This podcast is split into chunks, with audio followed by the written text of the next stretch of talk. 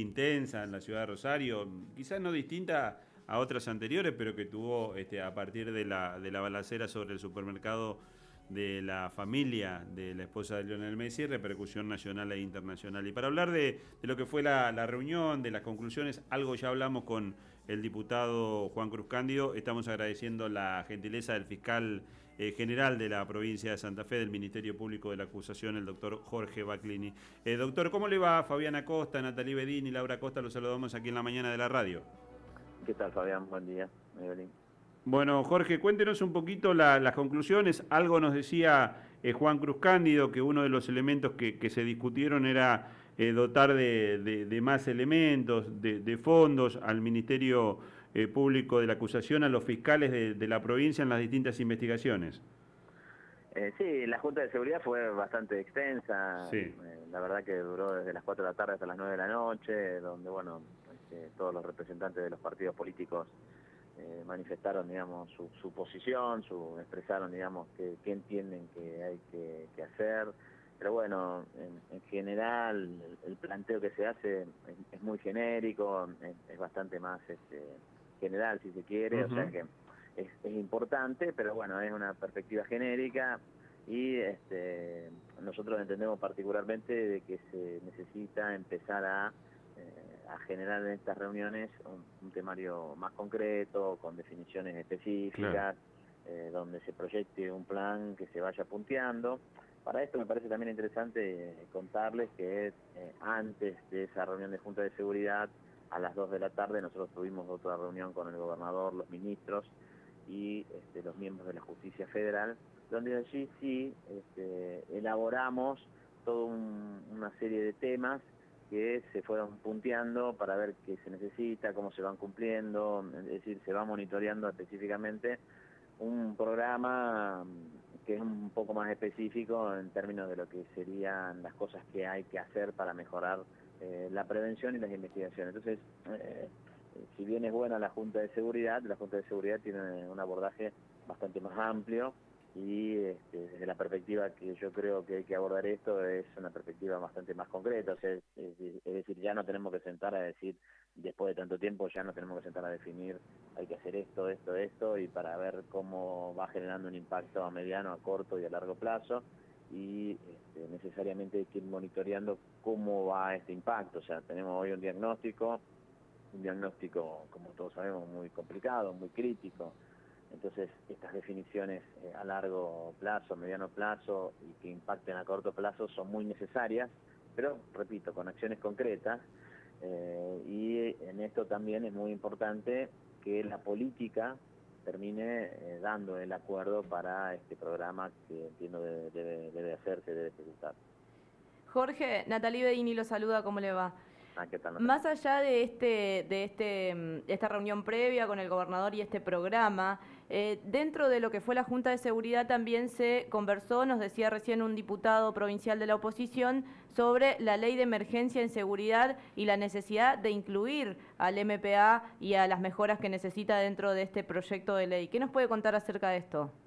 Sí, nosotros eh, hemos formulado un pedido que ya lo remitimos a la a la, a la Cámara, a las comisiones respectivas, a la Cámara de Diputados y también al Senado, donde pedimos ser incluidos en la ley de emergencia, eh, solicitando un aumento presupuestario eh, específico para la compra de tecnología que nos está faltando y también para este, dotar de personal a lo que es nuestro organismo de investigación. Eh, nuestro organismo de investigación, para que la gente lo sepa, es lo que se conoce como Policía Judicial, bueno, nosotros lo tenemos eh, hoy armado, pero bueno, está armado en forma bastante eh, precaria, con, policías que trabajan de comisión de servicio. Bueno, en la ley de emergencia se está solicitando, por un lado, un aumento presupuestario para la compra de tecnología y por otro lado, este, la dotación de eh, cargos para la formación de personal que ya esté en forma efectiva integrando el organismo de investigación. Así que sí, también aquí es una oportunidad importante. Y Jorge, desde que existe el MPA, ustedes han podido arrojar algunas conclusiones de cómo es el mapa del delito. Ayer hablábamos con eh, vecinos de Rosario y nos decían que no es en todo el territorio rosarino que ocurren estos problemas. ¿Cómo ustedes ven el mapa del delito? ¿Cuáles son las principales falencias? ¿Faltan fiscales? ¿Falta investigación? ¿Falta trabajo? ¿Qué es lo que falta? Eh, a ver, nosotros tenemos eh, mapa del delito de toda la provincia, determinando e, e identificando las distintas este, problemáticas. Eh, si uno tiene que ver la problemática de las ciudades grandes, como puede ser Rosario o Santa Fe, allí va viendo que hay zonas donde hay mayor conflictividad,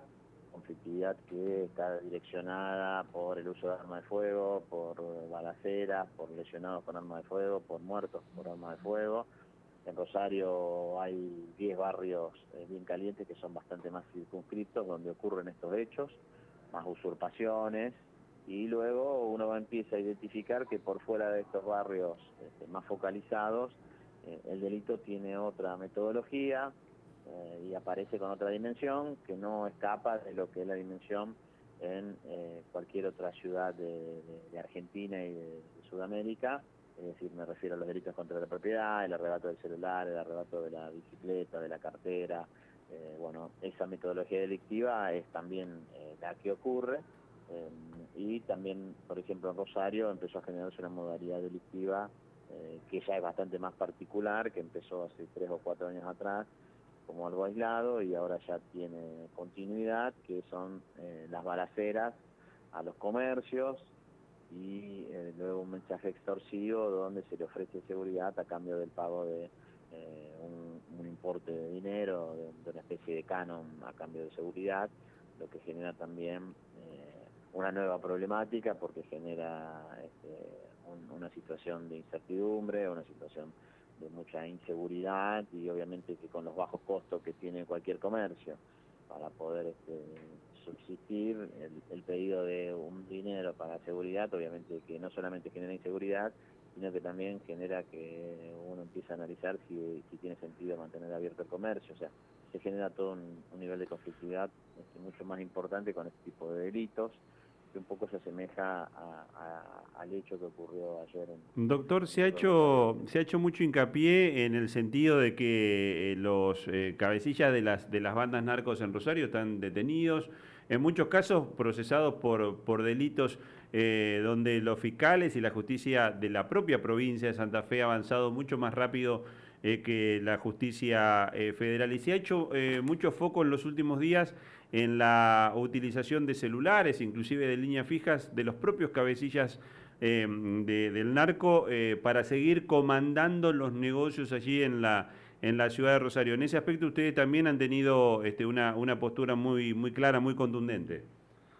Sí, eh, es cierto lo que está mencionando en relación a que los cabecillas de las bandas o las organizaciones criminales más importantes incluso segundas líneas y muchas terceras líneas están hoy eh, detenidos, pero bueno, eh, esto ha generado la particularidad que desde las cárceles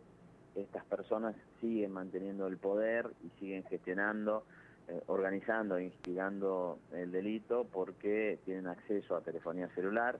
y este, bueno, desde, esa, desde el uso de esa telefonía terminan manteniendo viva su, su poder sobre la organización criminal y esto también es sumamente crítico porque una vez que nosotros lo identificamos,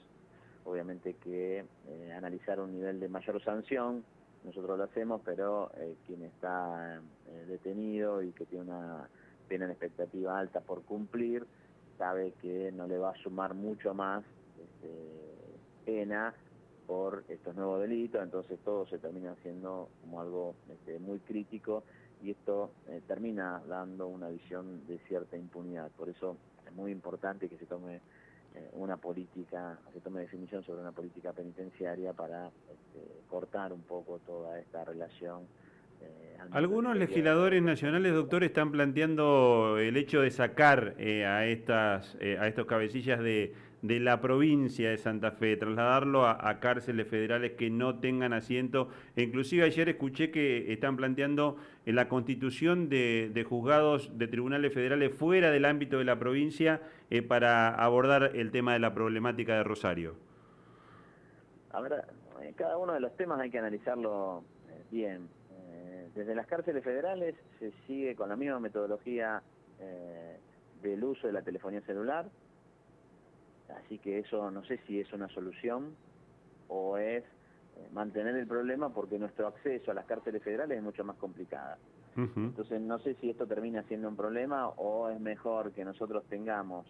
eh, cárceles adecuadas de acuerdo al alto perfil de la criminalidad preparadas en la provincia de Santa Fe,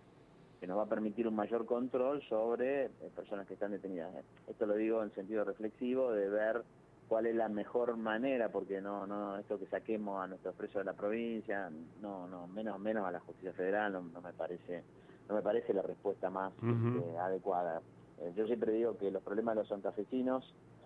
inicialmente tienen que tener eh, una respuesta desde los santafesinos mismos. Eh, nadie va a venir aquí desde, desde afuera a solucionar nuestros problemas porque nosotros somos los que vivimos en la provincia y eh, somos los que tenemos la responsabilidad directa y eso nos, nos hace generar un compromiso distinto, entonces es mucho más